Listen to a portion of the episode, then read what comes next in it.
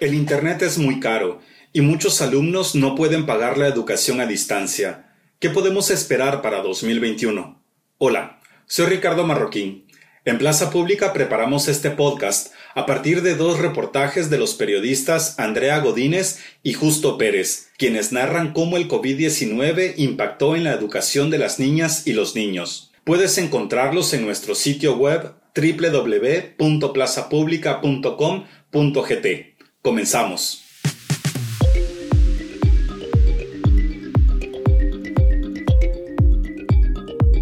Me estoy esforzando para terminar el libro y entregar.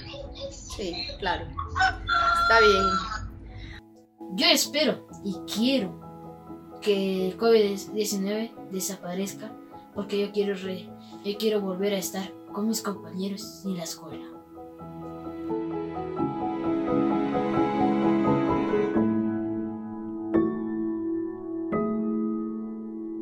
En las últimas semanas conversamos con niños aburridos en casa, que extrañan mucho a sus compañeros de clase, y con Magdalena Marroquín, profesora de preprimaria en una escuela pública en la ciudad capital. Ella se queja de las herramientas dadas por el Ministerio de Educación.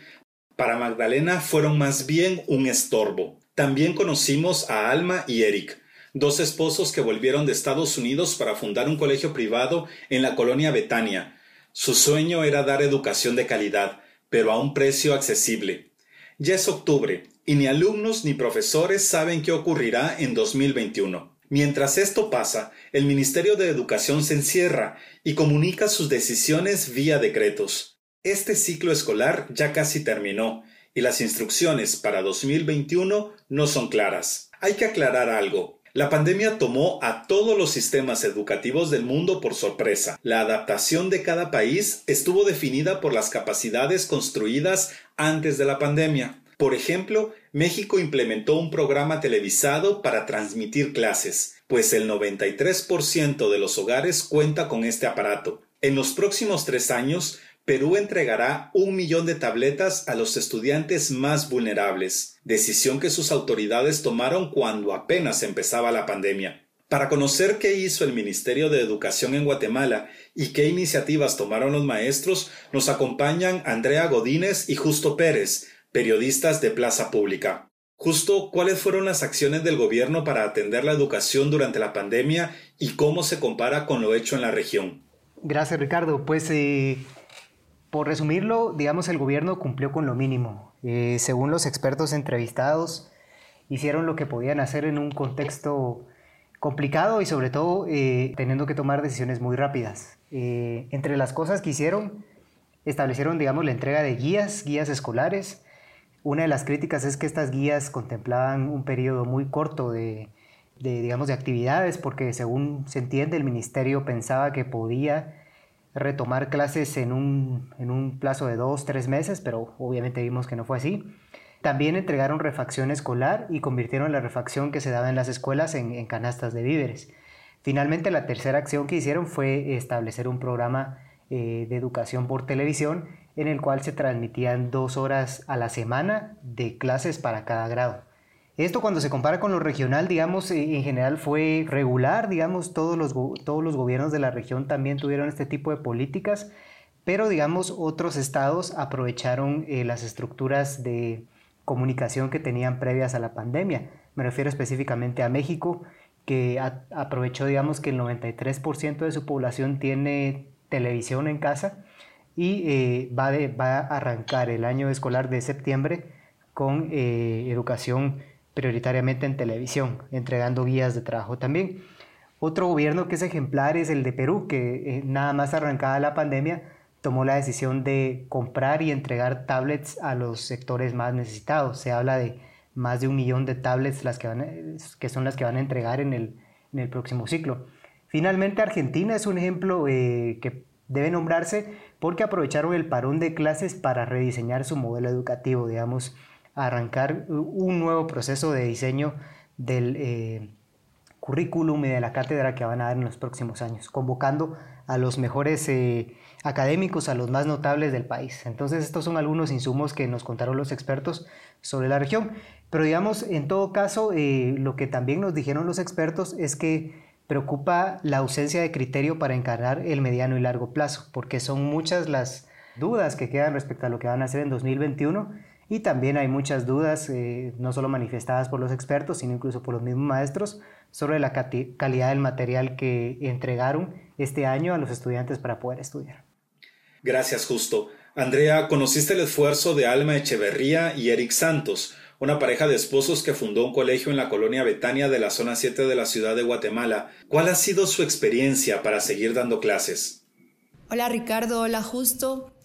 Em, pues sí, tuve la oportunidad de conocer a Alma y a Eric. Su experiencia ha sido básicamente ir improvisando y, y, lo, he visto en otros reportajes de otros medios y, otras escuelas y colegios que los maestros han ido adaptándose, ¿verdad? Han encontrado de qué forma hacerle llegar la, la educación a los niños. Es un momento bastante complicado y difícil para ellos.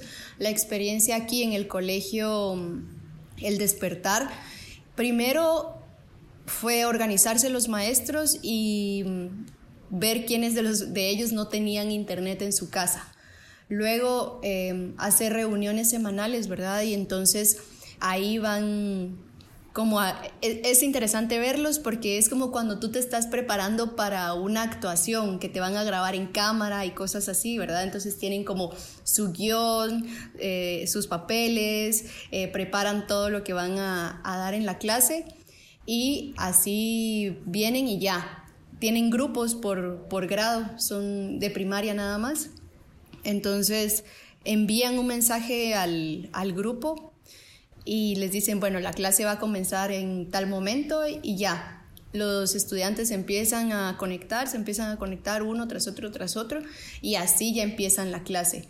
Ellos también han tratado de encontrar em, formas de educación alternativa a través de, de videos. La facilidad que ahora hay, no para todos los niños, porque ahí no todos tienen internet, pero eh, muchos que sí tienen ese acceso les comparten videos o a través del WhatsApp, porque siempre o los papás tienen WhatsApp o alguno de los hermanitos tiene un teléfono en el cual pueden ver esos videos. Y entonces así ya se, digamos que es como una preparación previa a recibir la clase. Es, es interesante, ¿no? Eh, verlos ahí a través de las pantallas, tanto al maestro como a los estudiantes. Gracias. Ahora bien, ¿cómo era la situación de la educación en Guatemala antes del COVID-19? Pues iba a la baja. Estos datos oficiales lo demuestran. En 2009, el 96% de los niños y las niñas asistían a la escuela. En 2019, solo el 78%. Y como dice Lucía Verdugo, oficial de educación para UNESCO, cada punto significa miles de niños. El sector público atiende a la mayor cantidad de niños en primaria. El sistema se privatiza cuando avanzan los años de escolaridad. Además, menos personas llegan al diversificado. El nivel de cobertura para los adolescentes que salieron de primaria es apenas del 24% en el sector público y el 80% de los establecimientos son privados. Aunque el sector privado absorbe una buena parte de la población que quiere seguir estudiando, los números siguen siendo bajos. En promedio, en Guatemala las personas tienen seis años de escolaridad. Por eso, encontrar en la educación una escalera para mejorar las condiciones de vida es aún una aspiración. Justo también entrevistaste a Magdalena Marroquín, una maestra de preprimaria de la ciudad de Guatemala. Ella trabaja en una escuela del sector público. ¿Cómo fue para ella la educación a distancia? Entiendo que el Mineduc, lejos de ayudarla, le causó un estorbo. Sí, esto nos indicó, eh, no solo porque el material de las guías era demasiado básico, digamos, ella en lugar de, poder seguir eh, la educación que llevaba hasta antes del corte de la pandemia, se encontraba con materiales que tenían eh, instrucciones que ya había dado ella previamente, o bien materiales que se diseñaron para niños de 4 a 6 años, cuando digamos los rangos y los aprendizajes en cada edad son muy distintos pero también porque llegó con retraso. Llegó la primera guía, llegó alrededor de mayo y era una guía que solo daba instrucciones sobre el coronavirus. La siguiente llegó en julio, que ya tenía 26 actividades, estas que les comentaba que eran demasiado básicas. Y la más reciente eh, instrucción les llegó en septiembre, que es, es precisamente eh, la instrucción de que deben enseñar todo lo que dice un libro, un libro de grado, en el periodo de septiembre a noviembre. Entonces eh, ella se topa con la, con el, digamos, con la, con la condición de que no solo ha venido enseñando un material y un conocimiento todo el año, ha, dejado tareas, ha dejado actividades conforme al material que ella había diseñado, sino además eh, tiene que enseñar el material del Ministerio de Educación en un periodo corto de tres meses. Esto, digamos, se, complementa con la falta de, apoyo eh, en acompañamiento pedagógico y sobre todo de asegurar los medios para la educación. Ya discutimos que las guías no son suficientes. Entonces Magdalena lo que hizo fue organizar eh, su clase a través del WhatsApp. ¿Cómo lo hacía? Digamos, descargaba videos cortos del Internet o, dice, o ella misma se grababa haciendo algunas lecciones para los alumnos y las enviaba a través del WhatsApp junto con imágenes en las cuales instruía a los padres de familia qué hacer. Los padres de familia se la, se la regresaban por el mismo medio, por el mismo el medio del WhatsApp y eh, ella calificaba y enviaba las notas. Solo agregaría lo anterior que digamos eh, la televisión, que también fue uno de los programas complementarios, iba totalmente por otro lado. Digamos, la televisión empezó a transmitir en mayo y no tenían los alumnos ni siquiera las guías en las manos y no corresponde el material de la guía con lo que se indica en la televisión, con lo que instruye la televisión. Entonces eh, Magdalena básicamente siguió su propio plan, su, su currículo nacional base, sus ideas, y imagina que otros maestros lo habrán hecho igual. Pero esto básicamente dependía de cada maestro. Si el maestro decidió seguir las guías, pues los alumnos estarían a esta fecha bastante atrasados en su conocimiento de educación.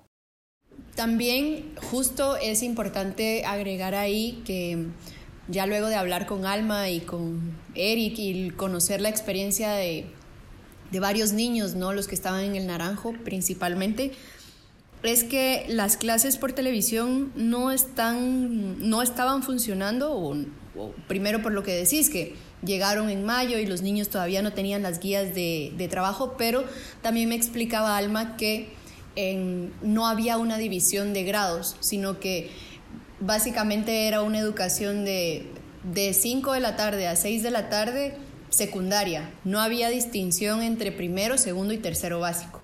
Lo mismo en la primaria.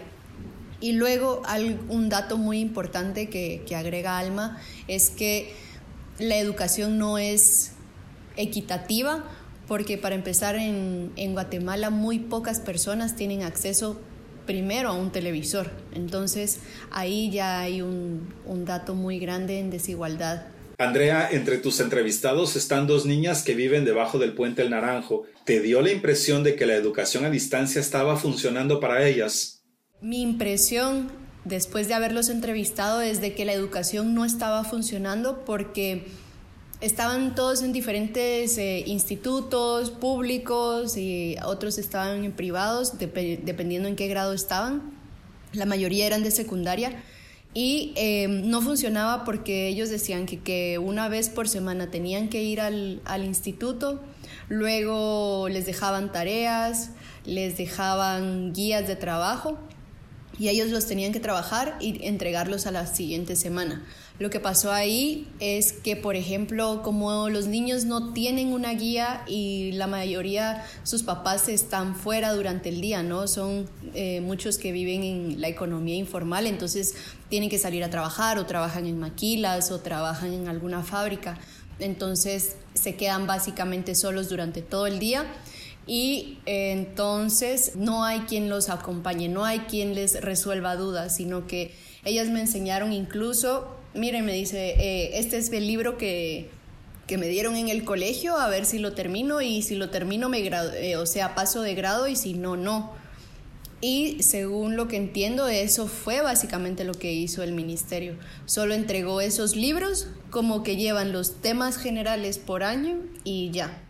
Al unir las deficiencias en las guías y la falta de Internet, el panorama para el aprendizaje de estudiantes en el sector público es incierta. A esto se suma la desigualdad marcada entre colegios de élite, que sí aprovecharon la conectividad para mantener el ritmo de aprendizaje, y las escuelas públicas. Según explica Lucía Verdugo de UNESCO, no hay sustituto a la educación presencial, pero el acceso a Internet facilita el aprendizaje.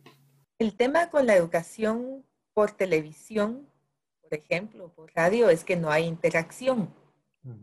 Por lo tanto, tampoco hay seguimiento del aprendizaje de los niños.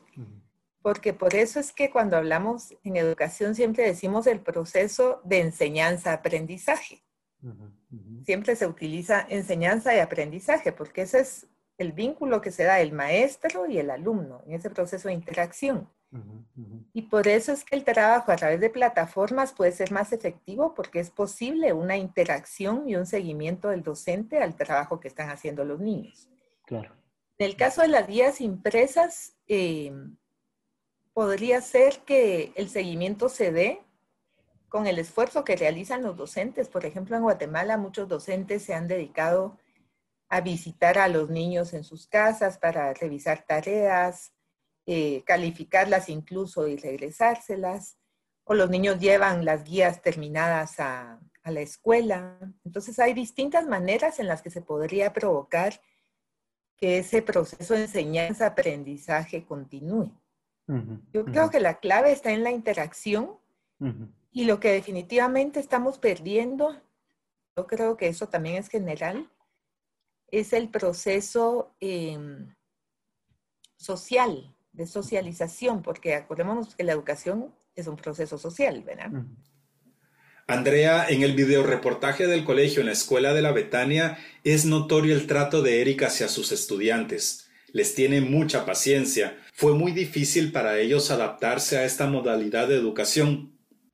Sí, tanto para, para los maestros como para los alumnos porque ellos nos comentaban y ya si tienen la oportunidad los que nos están escuchando de ver el video reportaje, tanto Alma y Eric comentan de que la mayoría de sus niños no tienen un ingreso económico que les permita tener internet en su casa, sino lo que ellos hacen es de que hacen una recarga alrededor entre 30 y 60 quetzales por semana y entonces así se podían conectar. El problema es de que no todos los niños tienen computadora, no todos los niños tienen esa facilidad y entonces hay un problema porque hay alumnos que están avanzando y hay otros que no. Los maestros, la mayoría tuvo que adaptarse a este sistema y básicamente fue como que cada colegio, cada instituto tuvo que ver de qué forma facilitaba la educación a sus estudiantes.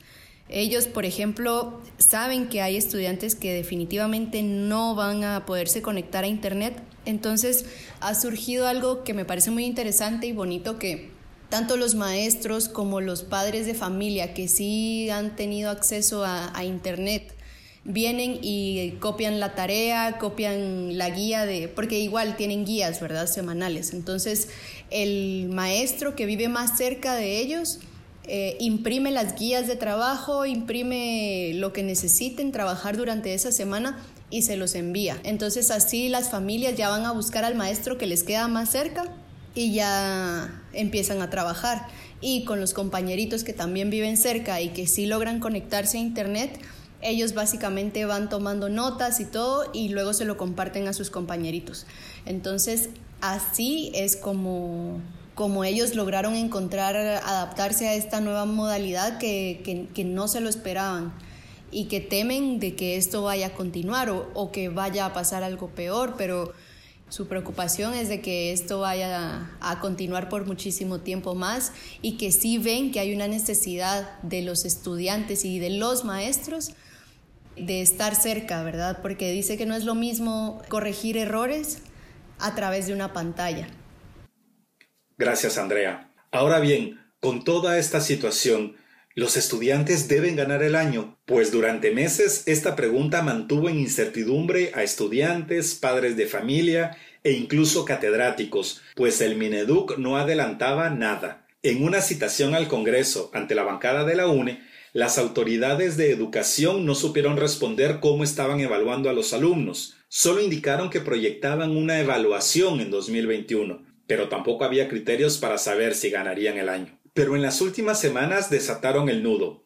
Según los acuerdos ministeriales, los estudiantes de preprimaria avanzarán sin evaluación, mientras en primaria y nivel medio ganarán si el promedio de las tareas asignadas es superior a 60 puntos. El ciclo escolar terminará en octubre para el sector público y en noviembre para el sector privado. Cómo evaluar es por sí misma un área de debate en la investigación educativa. Así lo señala Bienvenido Argueta, exministro de Educación. digamos que hay quienes dicen no, que no puede ser por decreto, otros que dicen que sí, otros que no. Pero en realidad el problema es el problema vital de evaluación y que lo considera el propio reglamento de evaluación que, que, que, está en funcionamiento, no obstante también hay que revisarlo.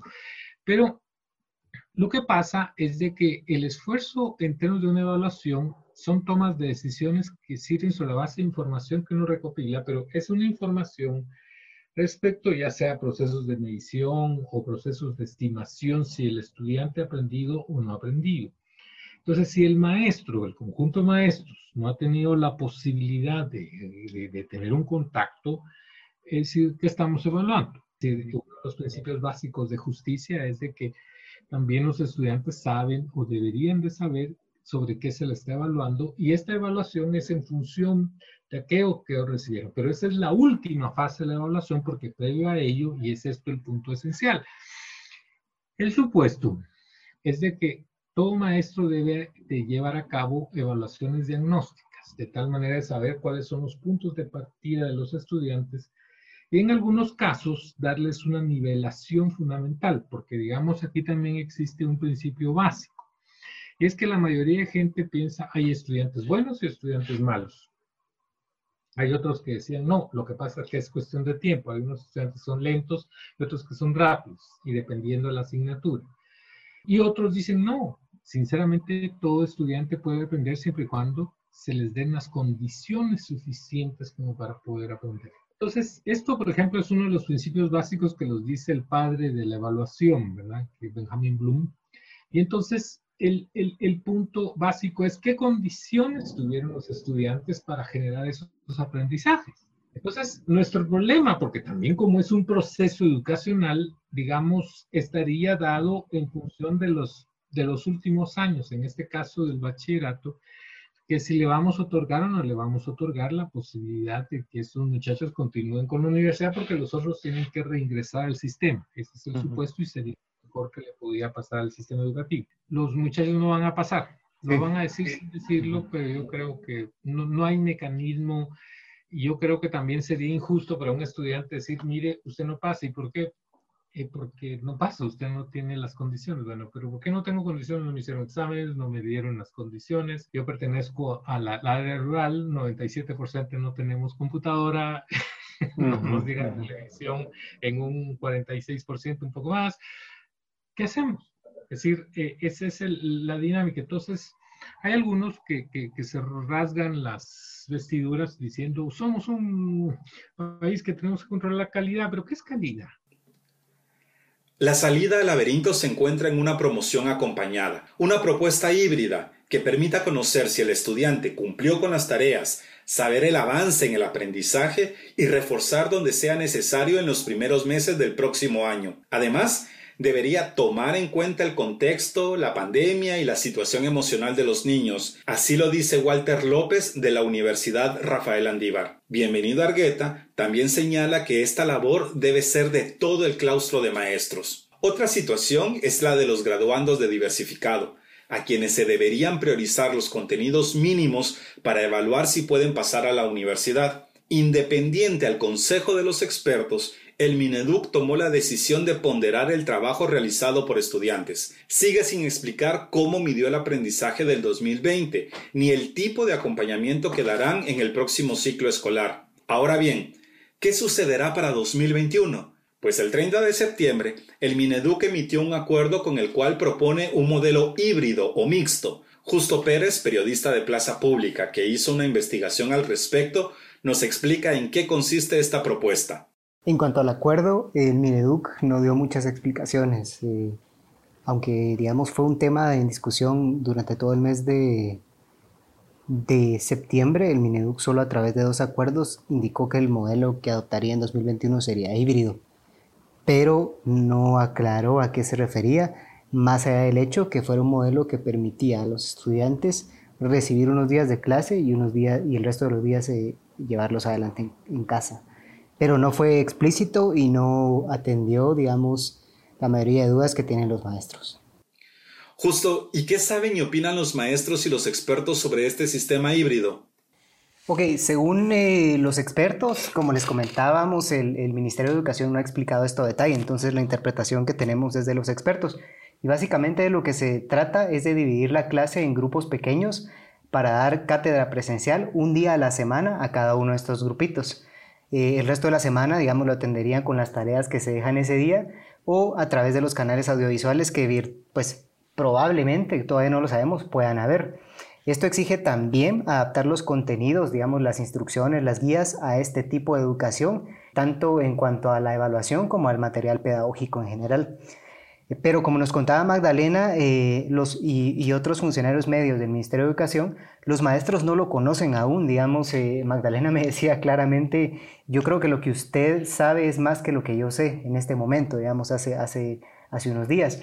Y además de esto, tienen miedo porque, por ejemplo, Magdalena es una maestra de preprimaria y ella me comentaba que la instrucción en preprimaria sí requiere mucho contacto físico, básicamente está supervisando bebés, bebés a los que hay que agarrarles la mano, digamos, eh, esto entendiendo, digamos, el contexto de la pandemia sería complicado, hay que llevar al baño, hay que estar en constante vigilancia de que no se estén tocando, entonces ella tenía muchas dudas respecto a esta, a, la posibilidad de que haya un aislamiento real en estudiantes de preprimaria. A lo que se agrega que en el centro educativo donde ella instruye clases, donde ella da clases, es eh, que además es un centro localizado en una de las zonas más pudientes de la ciudad capital, hay días completos en los que no hay agua. Entonces, estas condiciones, digamos, van generando cierta aflicción en los maestros y dudas sobre cómo se va a aplicar el modelo. Gracias, Justo. Pues a pesar del celo de las autoridades, los expertos coinciden en que la crisis puede convertirse en la oportunidad de transformar el sistema educativo del país. Eso sí, si se genera un mejor presupuesto e infraestructura, si se da el salto digital, si se reforma el currículo escolar y si se atiende la formación docente. En 2021, el presupuesto para educación suma 18.6 millardos de quetzales, casi 900 millones más que en 2020. Pero el ejercicio advierte que buena parte de este incremento se realiza para atender el pacto colectivo con el Magisterio Nacional. En el corto plazo, los expertos ven que el presupuesto 2021 debe priorizar infraestructura y acceso a Internet. Esto implica la reparación de escuelas, pues el 80% de centros no tienen agua potable ni baños. Infraestructura también implica acceso a tecnología e Internet, asegurando computadoras y conectividad a todos los sectores del país, pero en particular a los menos accesibles. Así lo indica Bienvenido Argueta. Yo me preguntaría, Ricardo Lagos hace un tiempo me hablaba y me decía a mí, el, el, expresidente de Chile y exministro de Educación, bienvenido, debemos de ser profundamente selectivos y darle las mejores computadoras y las bandas más anchas que puedan haber a la gente más pobre porque ellos no van a tener. Yo no veo computadoras, yo no veo banda ancha y, y, la situación va a continuar y a quienes va a perjudicar. Yo no veo un programa de televisión educativa con televisores, lo que sé yo, para la, decir, lo que es el secundario, pero es un programa de pobres para pobres. No, el, el, problema básico es, yo no veo un presupuesto que refleje efectivamente ese nuevo cambio. Hay más sugerencias. Bienvenido Argueta propone que las megaempresas paguen impuestos dando banda ancha a los sectores menos conectados. Walter López, de la Universidad Rafael Andívar, va un paso adelante y plantea que el Estado debería arriesgarse a hacer del Internet un derecho humano. Finalmente, todos sugieren que deben hacerse reformas que permitan empujar la calidad educativa. Estas decisiones pasan por reenfocar la formación para estudiantes y con ello para los docentes, dirigiéndola a la formación de competencias blandas y principios ciudadanos, es decir, trabajo en equipo, curiosidad, investigación. Así la persona podrá tener mayor comprensión de las ciencias, del mundo y de la sociedad. Mientras, la situación actual requiere de un gran esfuerzo, no solo de los estudiantes, sino también de los padres de familia y maestros. Y aunque el compromiso de aprender y enseñar está ahí, el acceso a los recursos determina los resultados. Así lo comenta Alma Echeverría, del Colegio El Despertar, en la colonia Betania. Nosotros también hemos podido notar el, agotamiento en los papás porque nos dicen, bueno, pero es que ahora yo aparte de ir a trabajar también tengo que dedicarme a ser como el tutor, como el maestro en casa. Los niños a estas alturas ya están agotados de, solo como que recibir instrucciones, videos y que mire, mándeme un videito donde usted lee o de repente se les hace una llamada y mire fulanito, léame tal y tal cosa, porque uno a través de una videollamada los quiere ver y los quiere escuchar. Gracias por habernos acompañado en este podcast de Plaza Pública. Soy Ricardo Marroquín y te invito a visitar nuestro sitio www.plazapublica.com.gt. Ahí podrás leer el reportaje que hicimos sobre este tema. El titular es Educación en 2021. Sin Internet ni mejores planes habrá más desigualdad. También encontrarás el video Un colegio en la Betania. La educación por Internet es muy cara. Hasta pronto.